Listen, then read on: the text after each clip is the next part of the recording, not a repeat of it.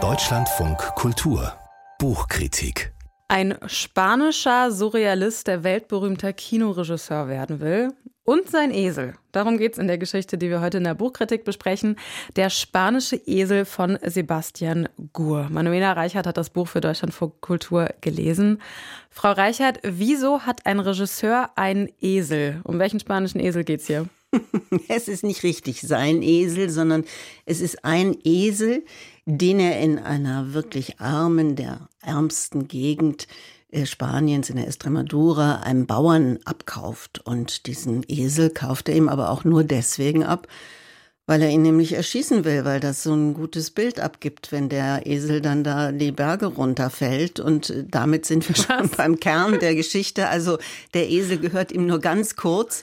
Und ähm, ja, dann war es das mit dem Esel. Oh Gott, das ist ja tragisch. Was, was ist das für ein Film, um den es da geht? Was für Dreharbeiten stehen da im Mittelpunkt? Also, Gab es den wirklich? Es gab den Film wirklich, es gibt ihn wirklich. Luis Buñuel, das ist der Regisseur und es geht um seinen dritten Film. Also zu diesem Zeitpunkt, Anfang der 1930er Jahre, war der schon ein berühmter Regisseur. Der hatte zwei Filme gemacht, die also zu großem Skandal führten. Viele werden das vielleicht kennen. Es ist dieses Bild mit der Rasierklinge im Auge, womit er den ähm, im Grunde den den filmischen Surrealismus begründet hat. Beide Filme damals mit Dali gemacht, dann haben die sich überworfen. Also der Roman fängt damit an, dass dieser Künstler, dieser Regisseur in Paris es nicht viel Geld hat und aber davon träumt, einen neuen Film zu machen und auf ein Wunder hofft. Und es kommt dann auch, weil ein befreundeter Anarchist nämlich in der Lotterie gewinnt. Und das Geld sagt er, hier hast du die Kohle und ähm, darfst du einen Film machen, kannst dir aussuchen, was immer du willst. Und dann brechen die auf, also noch der Kameramann und ein Assistent, und die gehen eben in diese Gegend Spaniens und wollen, das muss man jetzt so bezeichnen, im Grunde so einen Semi- oder einen fiktionalen Dokumentarfilm drehen. Und um den geht es. Das klingt alles sehr fantastisch. Ist das wahr oder sind da Teile erfunden? Also den Esel zum Beispiel, gab es den wirklich? Naja, also ich habe noch mal äh, reingeguckt in die Erinnerungen von Luis Buñuel und da sind das nur wenige Seiten, die diese Dreharbeiten beschreiben. Da kommt auch kein Esel vor. Aber, also es gab die Dreharbeiten, es gibt den Film, den kann man auch tatsächlich sehen. Also wenn man auf YouTube sucht, dann findet man diesen Schwarz-Weiß-Film, der sehr eindrucksvoll ist und eben ja, diese Ärmsten der Armen dort beschreibt. Aber wenn man den Film genau anguckt, dann gibt es eine Schmauchspur. Und diese Schmauchspur spielt in dem Roman eine große Rolle, weil das ist dann die äh, sozusagen der Beweis dafür, dass der den erschossen hat, damit er runterfällt und dieses Bild dann so eindrucksvoll ist. Also Buñuel wollte unbedingt einen eindrucksvollen Film machen und kann man sagen, dafür waren ihm wahrscheinlich alle Mittel recht. Und davon geht der Autor Sebastian Gur in seinem Roman aus. Und er hat auch eine ganz schöne Einstiegswarnung oder ein Versprechen, wenn man so will. Da zitiert er nämlich André Breton und der hat ähm, mal gesagt, Fantasie sei das, was dazu neige, real zu werden.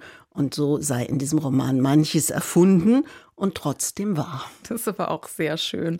War der Filmemacher, um den es geht, eigentlich schon berühmt in der Zeit, in der dieser Roman spielt? Naja, wie ich gesagt habe, er hatte diese zwei extrem kontrovers aufgenommenen Filme gedreht, aber das hieß natürlich nicht, dass er jetzt so berühmt war, wie er dann wurde. Er musste eben gucken, wo er das Geld herbekommt. Und Sebastian Gur erzählt eben von diesem Regisseur, der am Anfang da in Paris immer in seinem Bett am liebsten liegt und träumt, weil er die Träume sowieso wichtiger findet als die Wirklichkeit, was für einen Regisseur ja irgendwie eine ganz gute Ausgangssituation ist. Und dann außerdem so ein etwas rabaukenhaftes Leben führt. Und dann geht es da aber in dieses, in diese Gegend, in dieses ähm, wirklich, also furchtbar arme, Gebiet und er geht sehr nah mit der Kamera ran. Also das gab es alles wirklich. Vieles ist erfunden, aber es ist wirklich eine unglaublich spannende und interessante Lektüre. Ja, man hat gar nicht das Gefühl, man hat nur 88 Seiten gelesen, sondern hm. mindestens 400. 88 ist auch wirklich sehr schmal für so, so, viel, so viel Story.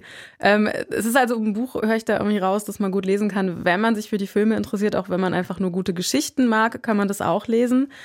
Habe ich denn, nachdem ich das gelesen habe, Lust, diesen Film anzugucken? Unbedingt. Also ich habe wirklich gesucht, weil ich habe den mal vor 100 Jahren gesehen und habe dann gesehen, wie toll dieser Film ist, der wirklich, auch als er dann ins Kino kam, Buñuel war sehr, sehr unsicher, wie dieser Schwarz-Weiß-Film, dieser Dokumentarfilm, in dem, wie gesagt, ja eben auch nicht alles stimmte. Ja, er hat eben vieles tatsächlich auch inszeniert, wie der wirken würde und er war sehr erfolgreich, ist aber von der Regierung sofort verboten worden, von der spanischen, weil eben man da gesehen hat, wie Menschen dort leben und wie ihnen überhaupt gar nicht geholfen wird. Also ich finde, es ist so ein Buch, ja, einerseits eben für Leute, die sich für Film und für Kino interessieren, aber andererseits eben auch eins für Leute, die eine schöne Geschichte lesen wollen. Und dann, und das finde ich eigentlich das Spannende, noch dazu geht es eigentlich um die Fragen, die uns ja heute auch alle beschäftigen. Also was darf Kunst und wie, wo endet die Dokumentation, wo beginnt, beginnt die Fiktion und welche moralischen Kriterien müssen beachtet und dürfen nicht überschritten werden, weil natürlich in dem Moment, wo er diesen Esel erschießt, sagen seine